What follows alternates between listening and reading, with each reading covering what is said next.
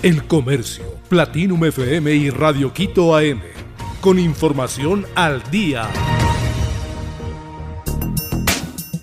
Comisión Técnica no define temas sobre subsidio de combustibles. La comisión especializada ha sesionado dos veces. Se creó el 29 de julio, cuando la mesa de focalización analizó la propuesta de las organizaciones indígenas y la respuesta del gobierno. A los comisionados se les encargó definir criterios para identificar a los beneficiarios de los subsidios y los mecanismos para implementar la focalización. El gobierno aseguró que entregó la documentación necesaria para que los técnicos diseñen la política de focalización. Hasta la mesa 2, la apertura fue según la lista inicial de 10 temas. A partir de allí, el orden se alteró.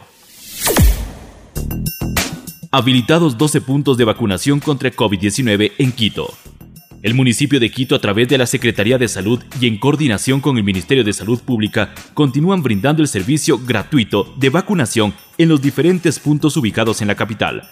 Hay seis puntos habilitados por la Secretaría de Salud en el norte, sur y centro de Quito, con un horario de 8 a 15 horas durante esta semana.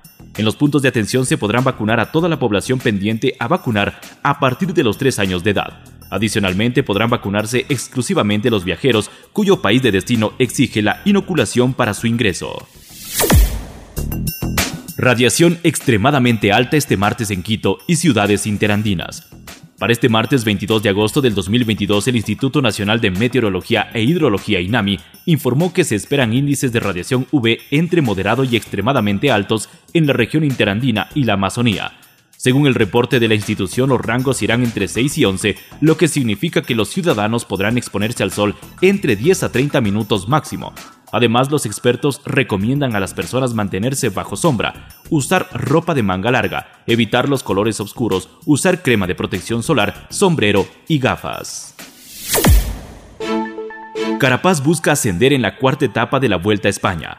Richard Carapaz quiere ascender en la clasificación general de la Vuelta a España cuando se cumpla la cuarta jornada, este 23 de agosto del 2022.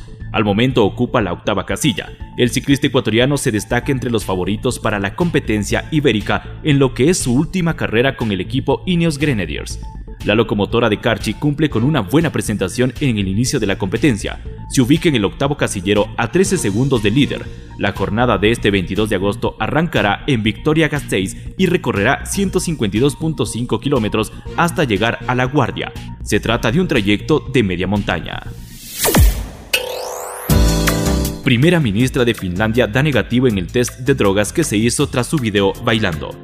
El test de drogas que se hizo el pasado viernes 19 de agosto, la primera ministra de Finlandia, Sanna Marin, confirma que la mandataria no consumió estupefacientes durante una fiesta privada con unos amigos, informó este lunes la oficina del gobierno finlandés.